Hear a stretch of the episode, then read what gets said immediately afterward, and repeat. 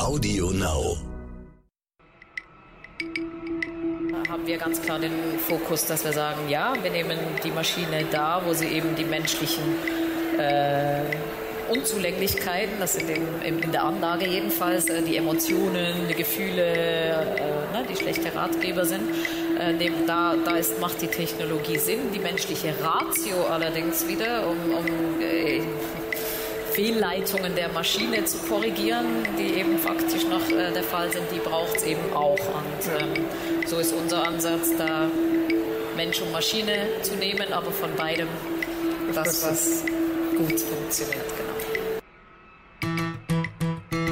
Deutschen haben in der Pandemie das digitale Geld, also zumindest das digitale Bezahlen für sich entdeckt. Die Veränderung spürt man vor allem bei den Banken. Sind Filialen noch nötig? Brauche ich eine Bank, um mein Geld anzulegen? Die sogenannten Fintechs werden jetzt so richtig durchstarten, sagen Experten. Viele von ihnen tummeln sich vor allem im Businessgeschäft, also B2B. Doch auch für Private, vor allem für Anleger, gibt es immer mehr und einfache Angebote. Und damit herzlich willkommen bei einer neuen Folge von Sotec Deutschland. Mein Name ist Frauke Holzmeier. Ich bin Andreas Laukert und die heutige Folge haben wir auf der Messe Her Career aufgenommen. Und zwar vor Live-Publikum. Von daher ist die Aufnahme etwas halliger als sonst. Unsere Gästin ist Salome Preisberg von Whitebox. Sie will die Vermögensverwaltung digitalisieren. Und jetzt viel Spaß mit unserer neuen Folge von SoTech Deutschland. Ja, Salome Preisberg, schön, dass du da bist. Gründerin und CEO von Whitebox. Ja, vielen Dank, dass ich hier sein darf. Du hast in Basel Jura studiert, dann ging dein Weg weiter zu verschiedenen Beratungsgesellschaften als Unternehmensberaterin logischerweise. Und dann hast du 2014 Whitebox gegründet. Und das ist eine digitale Vermögensverwaltung. Außerdem bist du Mitglied im Fintech-Rat des Bundesfinanzministeriums. Fangen wir doch mal mit den Basics an. Was hat dich denn an so einem Fintech gereizt? Ich habe nicht die spannende Startup-Story zu bieten. Du hast es ja schon gesagt. Ich äh, ich habe Jura studiert tatsächlich, mindestens bis zum letzten Tag nicht praktiziert. Bin in Unternehmensberatung gegangen für Banken. Das heißt, ich habe äh, tatsächlich mit der Gründung und dem Aufbau von Whitebox lediglich die Seiten gewechselt, da eben auch vorher in meiner Beratungszeit eben gesehen, was bei den Banken funktioniert, was aber eben auch nicht so funktioniert, dass eben gerade das Kundenversprechen, der Fokus auf den Kunden, die wirklich gute, günstige, faire, transparente Dienstleistung fehlt. Gleichzeitig kamen die ersten Fintechs, die den Namen noch nicht hatten, am wie so oft angelsächsischen Horizont. Und äh, ja, Strategieberaterinnen, wie wir waren, haben wir diese zwei Themen verbunden. Die Bereitschaft allerdings, solche Themen bei den Banken damals wirklich ähm, selbst ernsthaft zu verfolgen, war noch, äh, sagen wir, etwas dosiert vorhanden. Und äh, ja, dann ähm, haben Birte und ich dann irgendwann gedacht, äh, wenn nicht ihr, dann wir und äh, haben die Seiten gewechselt und Whitebox gegründet. Irgendwas vorher mit Technik zu tun gehabt? Irgendwie in gut in Mathe, Programmieren, irgendwas? Äh, weder noch. Du hast ja schon gesagt, ich habe Jura studiert. Wir können ja nur äh, aufaddieren und auch das nur für die Rechnungsstellung. Und sagen, es kommt drauf an. Und, und kommt drauf an, sehr gut, mhm. genau. ähm, Nee, und tatsächlich auch in meiner Beratungszeit, äh, damals hätte ich gesagt, Gott sei Dank nie mit IT-Projekten zu tun gehabt. Äh, und ich gebe auch gerne zu, in der Anfangszeit von Whitebox und auch heute noch, ein dauernder Lern Lernprozess, äh, ist das tatsächlich ähm, durchaus eine Herausforderung als Nicht-Techie-Gründerinnen, ähm, auch diesen Bereich, der natürlich sehr wichtig ist, äh, in einem digitalen Geschäftsmodell, ähm, so aufzusetzen und am Leben zu erhalten und weiterzuentwickeln, dass es eben äh, gut funktioniert. Mhm. Bevor wir weiter vielleicht über Frauen und Finanzen und auch das Gründertum sprechen, erklär doch einmal ganz kurz digitale Vermögensverwaltung. Was heißt das genau? Was macht ihr? Ja, kann ich gerne tun. Ein äh, digitaler Vermögensverwalter verwaltet Geld. Ähm, wenig überraschend und das ähm, tatsächlich auf Leitplanken, die vorher mit dem Kunden definiert wurden, selbstständig. Das heißt, er entscheidet über die Depotzusammensetzung, welche Anlageklassen, Regionen, Sektoren sind zu welchem Zeitpunkt im Depot äh, drin, welche Produkte sind da drin, entscheidet er ähm, selbstständig. Der Kunde gibt also die Arbeit aus der Hand, nicht aber die Kontrolle. Äh, und das Ganze findet über den Online-Kanal statt. Und das betrifft vor allem den gesamten Lebenszyklus des Kunden. Das heißt, das Kunde werden, Kunde sein, das Gehen gegebenenfalls. Das ist alles digitalisiert. Auch die Prozesse ähm, im Hintergrund. Und wir haben eigentlich drei Geschäftsbereiche, vielleicht ganz kurz. Wir haben unsere Privatkunden, für die haben wir verschiedene Anlagestrategien. Im Kern sind wir Value-Investoren. Äh, Warren Buffett ist vielleicht ein Begriff. Ähm, dann haben wir Firmenkunden, äh, für die wir auch verschiedene Anlageklassen ähm, anbieten und unser äh, Vermittlergeschäft, wo wir mit verschiedenen Finanzversicherungsvermittlern, aber auch Versicherungen und Banken wie der Volkswagen Bank kooperieren. Mhm. Euer Name kommt auch nicht von ungefähr. Whitebox, der Gegensatz zu Blackbox. Also ja. Also ihr, ihr, habt ein bisschen ein Ziel, auch weiterzubilden oder äh, Informationen zu fördern. Das auch und äh, wer es äh, verstehen möchte, wird natürlich auch daraus lesen, dass wir eben entgegen der in der Branche vorherrschenden Blackbox-Mentalität ja, ja. Äh, unseren Kunden eben sehr offen, fair, transparent äh, gegenübertreten. Genau. Mhm. Wir haben ja eben schon zur Einführung gehört, nur jedes sechste Fintech in Deutschland wird von einer Gründerin mitgestaltet. Bist du da gerne ein Vorbild? Ja, ich bin es wohl einfach, weil wir eine von, von, äh, von wenigen sind. Ähm, und ja, ich glaube, der Finanzdienstleistungsindustrie täte es eben sehr gut, wenn es mehr äh, weibliche Vorbilder gäbe aus ganz eigennützigen äh, Gründen, äh, äh weil es der Finanzdienstleistungsindustrie gut täte, aber eben auch, weil es diese Rollenmodelle braucht auf der Anlegerinnenseite, dass man eben visualisiert bekommt, dass Geldanlage, Finanzen eben nicht nur ein Männerthema ist. Und wenn man eben sonst in die Finanzdienstleistungswelt schaut, ähm, kommt einem da schon eine eher männliche mhm. Szenerie entgegen. Von dem her, ja, es braucht mehr Frauen und wenn ich eine davon sein kann, dann gerne. Ich habe manchmal den Eindruck, also es war vielleicht auch, weil ich da man guckt automatisch mehr hin dann oder es wird häufiger darüber berichtet, wenn denn Frauen im Fintech-Bereich was machen. Hatte man das Gefühl, es waren eigentlich mehr Frauen unterwegs, aber wenn man die schnöden Zahlen sieht, denkt man, von 900 Unternehmen sind es nur 150, wo Frauen drin sind. Ich denke so an Miriam Wohlfahrt und andere. Hast du da auch Vorbilder oder sagst, das sind die richtigen und wir müssen da noch mehr in den Vordergrund kommen? Ähm, ich glaube, ein Vorbild im Sinne von, äh, ich will so werden wie sie oder ja, ich nee. bin geworden, was ich bin wegen ihr, habe ich nicht. Ich glaube, das sollte auch das sehr wichtige Thema eben diese Rollenvorbilder in, in überhaupt dem Tech- und Fintech-Bereich sollte nicht unbedingt, es sollte nicht unbedingt um Lichtgestalten gehen, ein paar wenige, zu denen man hochsieht, sondern wir brauchen eine neue Blaupause. Mhm. Ja, wir brauchen eine neue Realität, dass es eben einfach normal wird. Ähm, äh, dass Frauen in Tech-Berufen, in Fintech-Berufen sind, dass sie da Erfolg haben, aber auch vielleicht, dass sie scheitern und Fehler machen. Ne? Das ist einfach, das ist eine, eine solche Messe oder nicht falsch verstehen, ich spreche gern mit euch ein solches Gespräch. Wie ist es für eine Frau im Fintech-Bereich? Gar nicht mehr geben muss, weil ja. dasselbe Thema hätten wir bei Männern nicht. Wie ist es für Sie als Mann im Fintech-Bereich? Wäre jetzt nicht wirklich eine Frage, über die wir diskutieren müssten. Mhm. Habe ich dennoch Vorbilder, um deine Frage zu beantworten? Ja, aber äh, ganz vielfältige.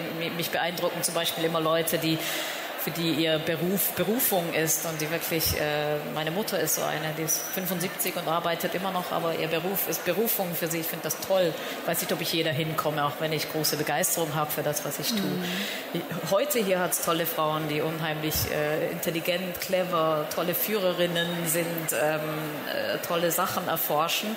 Was mich aber vor allem beeindruckt, ist tatsächlich die etwas jüngere Generation, bin ja auch schon 45, ähm, die, die jetzt auch nachrückt Ne? Wenn man genauer hinguckt in der Fintech-Welt, dann gibt es so in der zweiten, dritten ja. Ebene eine, durchaus sehr ja. coole, selbstbewusste, fähige Frauen, die ihr Ding einfach in einer gewissen Selbstständig äh, Selbstverständlichkeit ähm, mhm. durchziehen.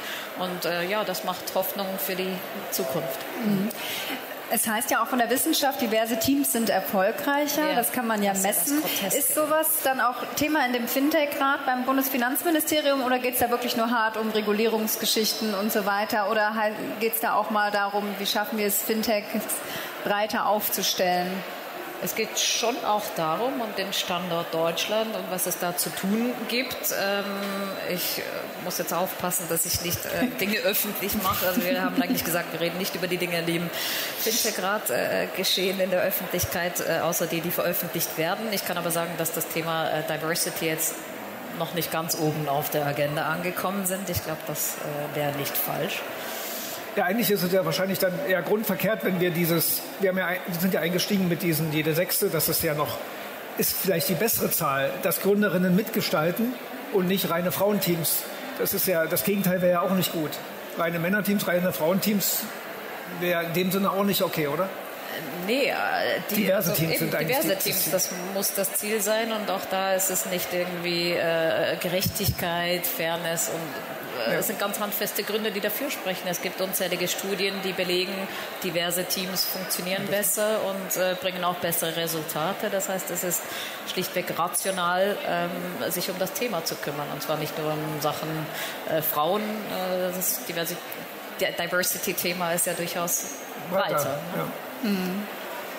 Das hängt ja am Ende auch alles äh, zusammen. Einmal die Fintech-Seite, die Gründerinnen-Seite und auf der anderen Seite haben wir dann, Frauen beschäftigen sich nicht mit Finanzen. Da äußerst ja. du dich ja auch regelmäßig zu. Es gibt ja auch inzwischen viele Influencerinnen wie Madame Moneypenny, die da was tun wollen. Wo müssen wir denn da ansetzen? Warum funktioniert das denn nicht? Weil am Ende führt es ja in die Altersarmut bei Frauen.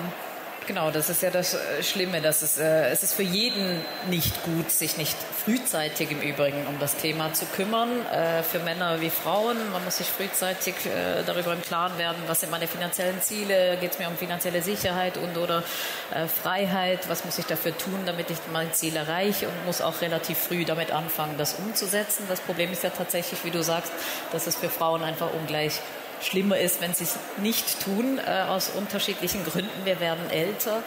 Äh, das heißt, ich habe schon mal mehr Lebensjahre zu finanzieren. Das ist ziemlich platt. Die anderen Gründe sind etwas vielschichtiger und äh, haben auch in sich wiederum mit äh, Diversität zu tun. Äh, ne? Äh, Kinderbetreuung, Pflegebetreuung und so weiter. Das muss ja auch nicht so sein, wie es ist, führt aber eben dazu, dass Frauen viel stärker betroffen sind.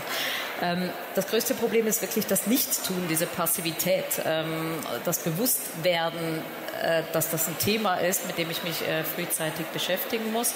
Und das andere große Thema ist aber auch, äh, da sind Frauen in guter Gesellschaft, ist eben, dass falsch gespart wird ähm, hierzulande und, und zu viel auf vermeintliche Sicherheit gesetzt wird und das der Kapital Sparbuch. das berühmte Sparbuch man kann's ja. ich kann es schon selbst nicht mehr hören aber es ist es ist tatsächlich so dass man es offensichtlich nicht genug sagen kann ähm, dass das einzig sichere ist, dass man sein Geld ähm, vernichtet und das äh, kann nicht das Ziel sein. Mhm. Und äh, da hilft es sicher, dass es eben mittlerweile gute Produkte gibt, ein ganzes Ökosystem an Anbietern darum herum, die eben tatsächlich jetzt mal diese gute, faire, transparente, auch kostengünstige Welt hinstellen. Es ist aber ein Prozess. Es dauert einfach etwas länger, bis ähm, das in der breiten Masse angekommen ist. Und da müssen wir alle zusammen dran arbeiten.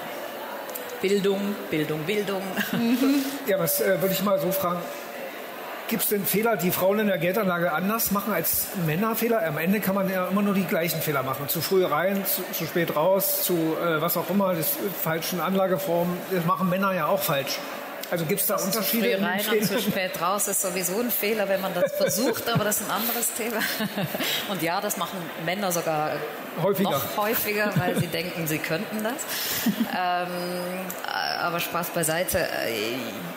Nee, die Frauen machen eben den kapitalen Fehler häufiger, dass sie eben nicht anlegen. Ne? Also nicht anlegen. Nur 13 Prozent der Frauen legen regelmäßig an. Das ist extrem tief. Äh, bei Männern sind es ebenso tiefe, muss man eigentlich auch sagen, 23 Prozent, ähm, die wenigstens äh, den Weg auf den Kapitalmarkt äh, gefunden haben. Und an beiden Zahlen müssen wir aber arbeiten, damit auch gesellschaftlich ähm, wir die Risiken minimieren, die dadurch entstehen. Kann das auch andere Gründe haben, dass Frauen vielleicht auch weniger Möglichkeiten haben? Ich habe letztens vor ja. ein paar Wochen war mal eine Statistik oder eine Analyse von einer Agentur irgendwie Frauen war die Idee der Biografie. Frauen heiraten ja. zu, ne, nicht zu früh, aber meist ältere Männer, die ihre Karriere schon angefangen haben und damit sie natürlich in der Biografie hinten liegen. Also sie machen einen Teilzeitjob, äh, machen eben andere Jobs als ihr Mann, der schon Karriere macht. Und damit haben sie auch vielleicht gar nicht das Vermögen oder das Möglichkeiten, Geld anzulegen von ihrem Kleingehalt. Genau, sind ich hab, vom Mann abhängig. Äh, richtig, und ich habe gerade letztens gesagt, ein Grund, der immer wieder in diesen Studien äh, zum Vorschein kommt, ist, dass eben Frauen das Risiko scheuen. Jetzt ja. gibt es natürlich den ganzen psychologischen Bereich dazu, ne, dass wir vielleicht tatsächlich eine andere Präkonstitution haben, vielleicht tendenziell risikoaverser sind und so weiter. Es gibt aber einen ganz realistischen Aspekt dabei und das ist genau der, den du sagst. Frauen sind tatsächlich auch statistisch häufiger gar nicht in der Lage, den Luxus zu haben, sich zu überlegen, was sie mit ihrem Geld, das sie übrig oder eben nicht übrig haben, äh, was Sinnvolles anzufangen, beziehungsweise wenn es eben nur wenig über dem ist, was es gerade zum Leben braucht. Es ist ja auch völlig nachvollziehbar und sogar rational, dass man risikoaverser ist, weil offensichtlich der Puffer ja nicht so wahnsinnig groß ist, den man sich erlauben kann. Also, oh, oh, oh, wenn in meinem Plan ja nur ein bisschen was schief geht, dann kann ich mir das, äh, dann fällt mein Konstrukt zusammen. Also es ist auch rational, dass Frauen risikoaverser sind, leider, aber da müssen wir an ganz anderen Hebeln arbeiten. Gender Pay Gap eben ja. nicht mehr so unterbrochene Lebens- äh, und Arbeitsbiografien, äh, andere Aufteilungen äh, der Verantwortung bei Kindererziehung und Pflegebedürftigen und so weiter. Das sind halt Themen, da geht es nur langsam was, hat aber alles tatsächlich irgendwann auch einen Einfluss auf das, worüber wir gerade reden. Ne? Mhm. Es ist einfach in die Welt rausgeschrien, ja, legt mal an. Aber mhm. Jetzt haben wir ja die Expertin da. Wie legt Frau oder Mann denn am besten an? Ihr seid ja unter anderem mit einem Robo-Advisor unterwegs. Vielleicht einmal kurz erklären, was das ist, für alle, die es noch nicht gehört haben. Ach, das ist einfach der andere Begriff für den digitalen Vermögensverwalter ähm, äh, und, und, und suggeriert, äh, dass da irgendwie auch alles Robo ist im, im, im Innenleben und der Algorithmus da irgendwelche Portfolios rumschichtet, was tatsächlich meistens nicht der Fall ist.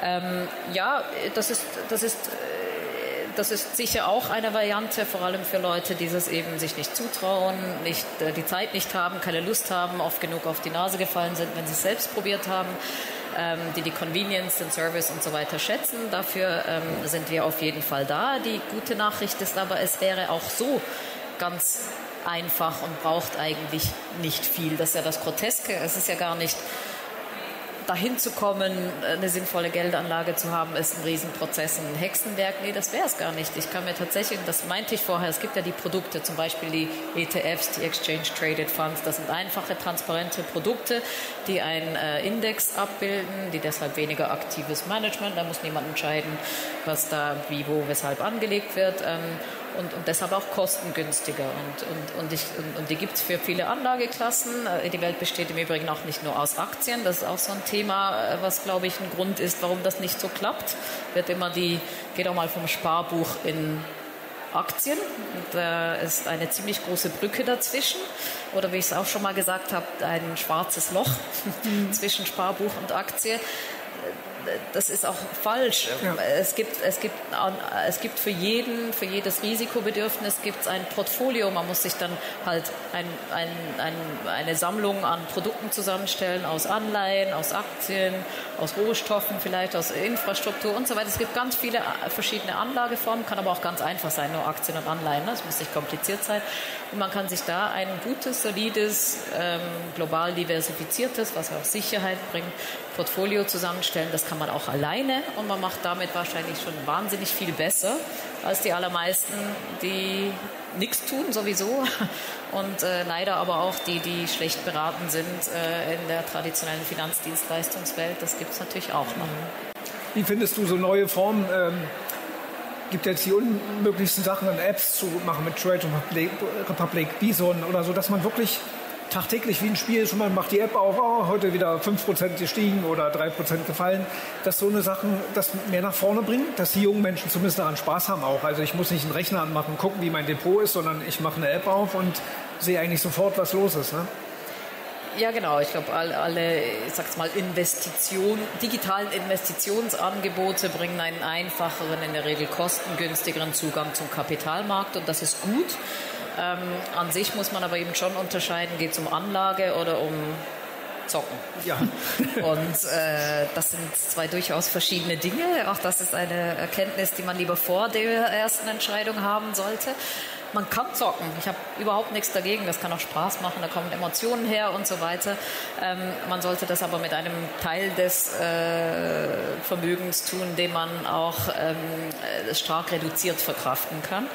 Ähm, das heißt, es gibt für alle Bedürfnisse ein Angebot und ja, es kann aber auch ein Einstieg sein. Man kann ja auch an der Börse ja. schnuppern, eben mit ein bisschen, ein bisschen versuchen, die Mechanismen kennenlernen und dann für sich feststellen, ja, will ich weitermachen alleine oder ja, macht Sinn, äh, das bringt mir was, aber ich gebe es mal lieber den Profis und mhm. heutzutage habe ich äh, für jedes Bedürfnis ein Angebot. Das ist ja das Schöne an der schönen mhm. neuen Fintech-Welt. Ja. Wie ist denn so die Fintech-Landschaft in Deutschland? Ja, ich glaube, äh, es kommt drauf an. Ähm, es kommt drauf an. Nein, man kann alles, man kann alles äh, so und so sehen. Wenn man es weltweit vergleicht, äh, gibt es natürlich die angelsächsische Welt. Da kann man immer noch neidisch werden. Da gibt es in UK halt ein, ein, ein einen wahnsinnigen Fundus an sowohl Finn- und Tech-Menschen, die sich schon alleine in London tümmeln. Da gibt es einen sehr innovationsfreundlichen Regulator. Da gibt es einen Kapital, also Risikokapitalmarktgebermarkt, der, ähm, äh, der wahnsinnig angelsächsisch ausgeprägt und auch schwer ist. Da gibt es eine Regierung, die seit Brexit ähm, wahnsinnig viel für den Standort tut und äh, ja, läuft da. Ähm, aber äh, in Deutschland tut sich auch tatsächlich äh, wahnsinnig viel. Es ist mittlerweile der Go-To-Markt. Es gibt ganz viele sehr innovative Unternehmen in ganz vielen Bereichen.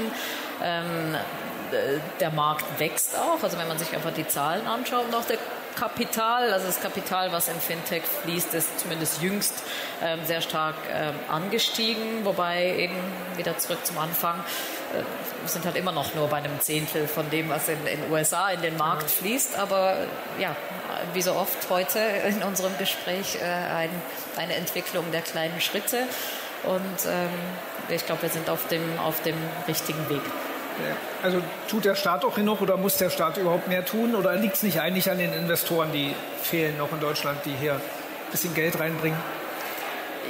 Ja, beides, äh, beides. Äh, glaube ich. Es gibt äh, sicher ähm, äh, staatlich noch das eine oder andere Thema, was sicher dem Standort gut täte. Es gibt europäische Themen, gerade im, im Fintech-Bereich, auch wenn äh, ja, auch wenn es immer noch kein Spaziergang ist, von Deutschland aus nach Europa zu expandieren. Das ist ein komplexes Thema, aber dennoch würden gewisse, eine gewisse Harmonisierung, man meint immer, man ist da schon, aber es gibt immer noch viele Dinge, die harmonisiert werden könnten, die natürlich auch Fintechs, die Expansionspläne haben, in, äh, in, in in Resteuropa rein äh, im Weg stehen und äh, da gibt es auf jeden Fall noch Verbesserungspotenzial. Mhm. Wenn wir von Investoren sprechen, schlagen wir doch noch mal die Brücke zu Startups und Gründen. Frauen haben es ja auch tatsächlich schwerer an Geld von ja. Business Angel etc. zu kommen. Warum ist das so? Weil es zu wenig weibliche Investoren gibt, weil die männlichen Investoren Angst haben? Was sind da so die Erfahrungen? Angst vor den tollen Frauen. Angst vor den Frauen. ähm, ja, schön wäre es, äh, keine Ahnung. Ähm, auch das Thema ist tatsächlich ein, ein, ein, ein vielschichtiges, aber ich fange mal beim Kern an. Man kann halt eben schon nicht wegdiskutieren, dass das der Kapitalgebermarkt extrem homogen ist. Ja, das wär, ich weiß nicht, ob ihr schon mal an einer Messe wart, ähm, aber eine gewisse Konformität ist nicht ähm, wegzu, Viele wegzudiskutieren. Ja. ähm, ja, nicht unbedingt, äh, aber, selbst, aber selbst der Kleidungsstil ist tatsächlich relativ äh, uniform. Aber das ist jetzt noch eine Randnotiz.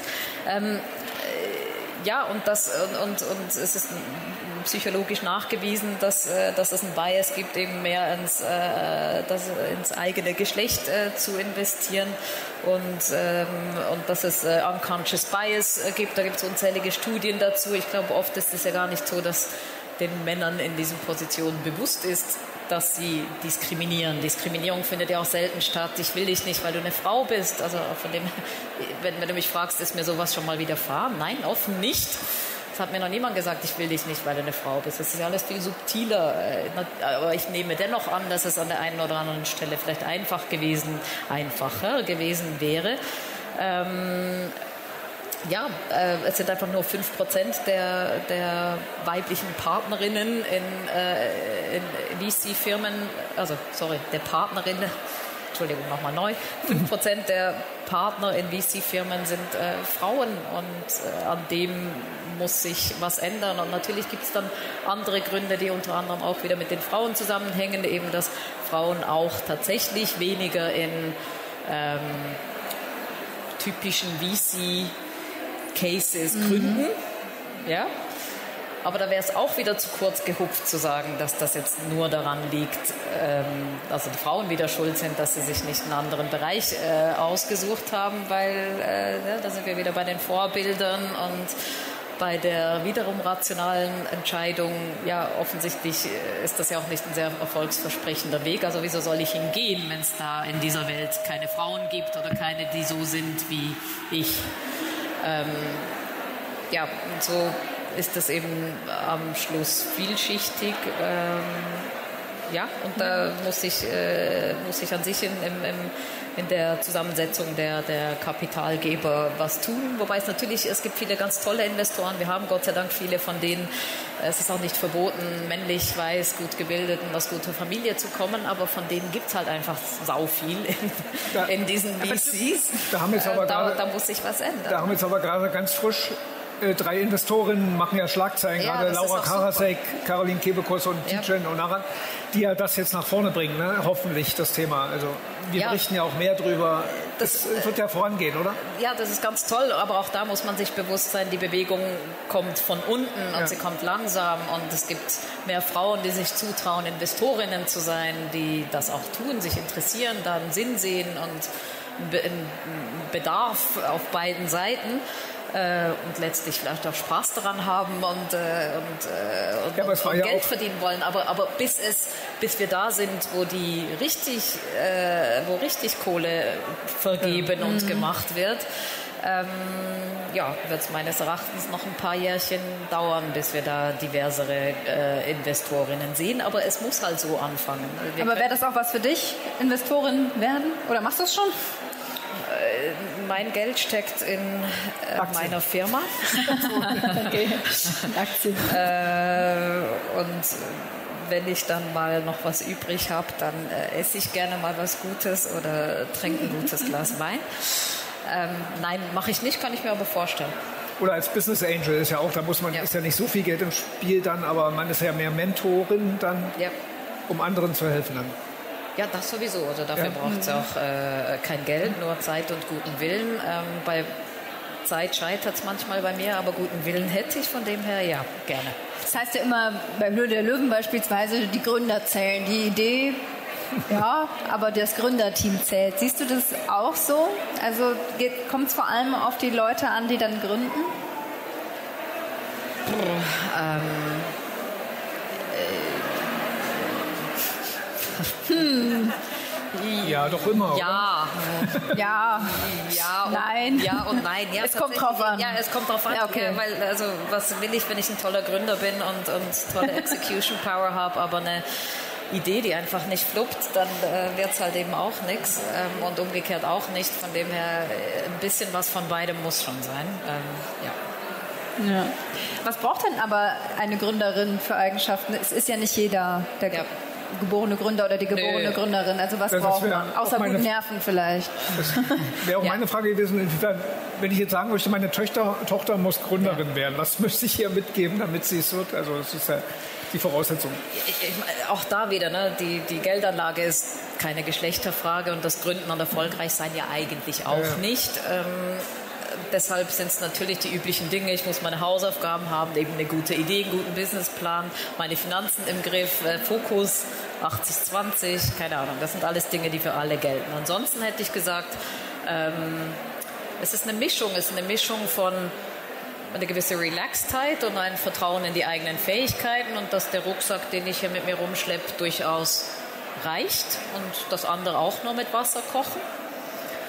Ähm, dann braucht es aber schon auch einen Willen und auch die Fähigkeit, letztlich die Komfortzone zu verlassen, weil das werde ich auf jeden Fall müssen und zwar oft. Und das wird auch wehtun. Und das führt wahrscheinlich auch dazu, dass ich mich ab und zu auf einen einsamen Weg begebe. Ähm, und dann kommt das, der dritte Punkt, ich muss aber nicht einsam sein. Das heißt, ich muss äh, dann unbedingt andere um Rat fragen, mich nicht scheuen, das zu tun. Ich muss geschickte Allianzen knüpfen. Ich muss mein Netzwerk ähm, aufbauen und pflegen. Ich muss mich mit Leuten umgeben, die mindestens in irgendetwas besser sind als ich, damit ich von ihnen lernen kann. Und äh, das sind, glaube ich, die wichtigen Dinge, die ich mitgeben würde. Ansonsten sind es wieder eher allgemeine Sachen wie auf dem Weg, so gut der Fokus ist, die Offenheit nicht zu verlieren, weil nur eins ist auch da sicher, es gibt Veränderungen, intrinsische, extrinsisch, extrinsische und ich muss damit umgehen, äh, ich muss aus Fehlern lernen. Und äh, ansonsten kann ich vielleicht nur die, die liebe Natascha, äh, die diese wunderbare Messe gemacht hat, zitieren, äh, die immer so schön sagt, machen ist wie wollen, nur krasser. ja, macht einfach. Ja, aber da dann doch eine Nachfrage. Von Investorenseite heißt es immer, man muss da wirklich voll reingehen. Ne? Also am besten alles andere, nicht noch irgendwie einen anderen Job nebenbei machen. Ich habe aber auch schon Gründerinnen oder Gründer gehört, die sagen, ja, ich habe noch so einen Plan B in der Tasche. Ähm, muss man alles auf eine Karte setzen, damit man seine ganze Kraft reinlegen kann? Oder wie hast du es gemacht? Äh, ja, ich habe äh, hab keinen Plan B und ja, es gibt die Theorie und wahrscheinlich auch die Praxis, die nicht unerfolgreich ist, die das besagt. Ne? Wer nicht voll auf das eine setzt, der wird nicht erfolgreich sein, weil er immer schon halb ne, mit einem Fuß sich, ach, der Plan B wäre vielleicht doch netter. Ähm, aber auch das ist wieder eine Sicht, die man sich leisten können muss, ne? äh, den Plan B nicht zu haben. Weil Fakt ist auch, und da sind wir auch wieder beim Einheitsbrei hier, viele Gründer sind in der komfortablen Situation, dass sie faktisch den Plan B haben, weil sie aus einer, was auch immer, familiären Situation einem Umfeld, einem Bildungshintergrund, einer Sozialisierung kommen, äh, wo es faktisch den Plan B eben gibt. Das heißt, es ist auch ein bisschen einfach. Mama gesagt. und Papa ist Plan B. Das wäre mal eine interessante Analyse. Das, ob das so wäre, wäre interessant mal zu wissen. Also mhm. ich kann mir auch vorstellen, dass es Unterschiede gibt. Du kommst aus der äh, Jura- und äh, Beraterszene, hast du ja gesagt. Und dann gibt es andere, die für ein Produkt, die für ein Produkt, äh, eine Idee, alles aufgeben dann. Also die gehen dann vielleicht einen völlig, manche einen ganz großen Schritt und manche eher, ach, dann gehe ich halt wieder zurück in meine ursprüngliche Branche und da finde ich immer einen Job oder ja, so. Ja, eben, auch das kann, ja. also das wäre jetzt bei mir, muss ja nicht die Familie sein, kann auch sein, dass ich äh, jederzeit sicher bin. Gut, jetzt bin ich schon 45, wenn es irgendwie mit 52 ist, dann kommt wieder die Altersguillotine, keine Ahnung, aber ja. ähm, ja, ich würde mal noch davon man ausgehen, ist doch aber nicht dass mich der eine oder Gründen, andere oder? nehmen. Ja? Nee, zum Gründen ist man nicht so alt. Höhle der Löwen gibt auch 75-Jährige, die da auf. Ja. Von dem her, ja. Aber ja, also das meine ich. Also es ist bis zu einem gewissen Grad auch anmaßend zu sagen, in gewissen Fällen zumindest, man hat keinen Plan B, weil das muss man sich auch leisten können. Mhm, das stimmt. Wir müssen langsam, aber sicher abbiegen in die Schlussphase des Podcasts. Ja, äh, ich oder hat, brennt dir noch eine Frage auf den Nägeln, da haben wir Zeit für. Sonst kommt noch nee, weil man noch, Wir sind ja im Tech-Podcast. Ähm, würde ich noch mal gerne fragen, Robo-Advisor, hattet ihr schon angegangen das Thema KI? Würde ich noch mal fragen, habt ihr da äh, vor, in die Richtung zu gehen? Ich weiß, äh, eine große Vermögensverwaltung in Frankfurt hat auch schon einen Fonds aufgelegt, der rein KI gesteuert wird. Könntet ihr euch sowas vorstellen? Ähm, tatsächlich im Moment nicht. Das ist eben auch einer der äh, mehr, mehren, sagt man das so, ähm, die über, über Robo-Advisor vorherrschen, dass ja. eben da KI ähm, am Portfolio rumschustert. Das ist, äh, das ist in den allermeisten Fällen, jedenfalls in unserem Breitengarten, nicht der Fall. Ähm, bisher ist es tatsächlich auch so, dass sich rein quantitative Modelle, um es mal zu vereinfachen, ja auch nicht mit Ruhm bekleckert ja, ja. haben. Mhm ich möchte nicht ausschließen, dass das irgendwann in Zukunft nicht sein kann. Ja? Die, es gibt eine Evolution beim Menschen und in der Technologie und in der KI auch. Also keine Ahnung, vielleicht in 30 Jahren ist die Maschine besser als der Mensch. Äh, momentan sind wir allerdings noch der Überzeugung, wie in vielen Bereichen, dass es eben das Beste aus zwei Welten braucht. Ähm, wir haben da viele Mensch-Maschine, aktiv, passiv, ähm, sind so Themen, die uns da umtreiben. Und äh, Mensch-Maschine äh, haben wir ganz klar den Fokus, dass wir sagen, ja, wir nehmen die Maschine da, wo sie eben die menschlichen äh, Unzulänglichkeiten, das sind in, in der Anlage jedenfalls äh, die Emotionen, die Gefühle, äh, ne, die schlechte Ratgeber sind. Da da ist, macht die Technologie Sinn. Die menschliche Ratio allerdings wieder, um, um Fehlleitungen der Maschine zu korrigieren, die eben faktisch noch der Fall sind, die braucht es eben auch. Und ähm, so ist unser Ansatz, da Mensch und Maschine zu nehmen, aber von beidem das, was gut funktioniert. Genau. Wir fragen in unserer Schlussfrage immer nach einer Schulnote, also sehr gut bis ungenügend. Wie würdest du denn sagen, ist die deutsche Fintech-Landschaft im internationalen Vergleich aufgestellt, wenn du dem Ganzen dann eine Schulnote geben müsstest? Schweizer oder deutsche Schulen? Deutsch, Deutsch, also bei 1 bis 6. Bei uns ist 6 das Beste. Ja. ähm, vier. Vier. Da vier. ist noch viel Luft nach oben, würde ich sagen. Vier? Nur eine Vier. Nur eine Vier, aber ja. Dankeschön, Salome. Oh, sorry, nee, warte, warte, warte. Hast du jetzt doch ähm, in Schweizer ich gedacht? Ich war wieder in Schweizer Ding. Ja, warte, okay. Wir korrigieren die Note. Eine, 3 bei euch. Eine 3. Wir nehmen die Mitte, dann ist es von beiden Seiten ja, gut. Eine 3 Wir haben das runter, runter diskutiert. Okay. Genau. Salome Preis weg. Dankeschön. Salome Preis weg. Danke, Danke euch.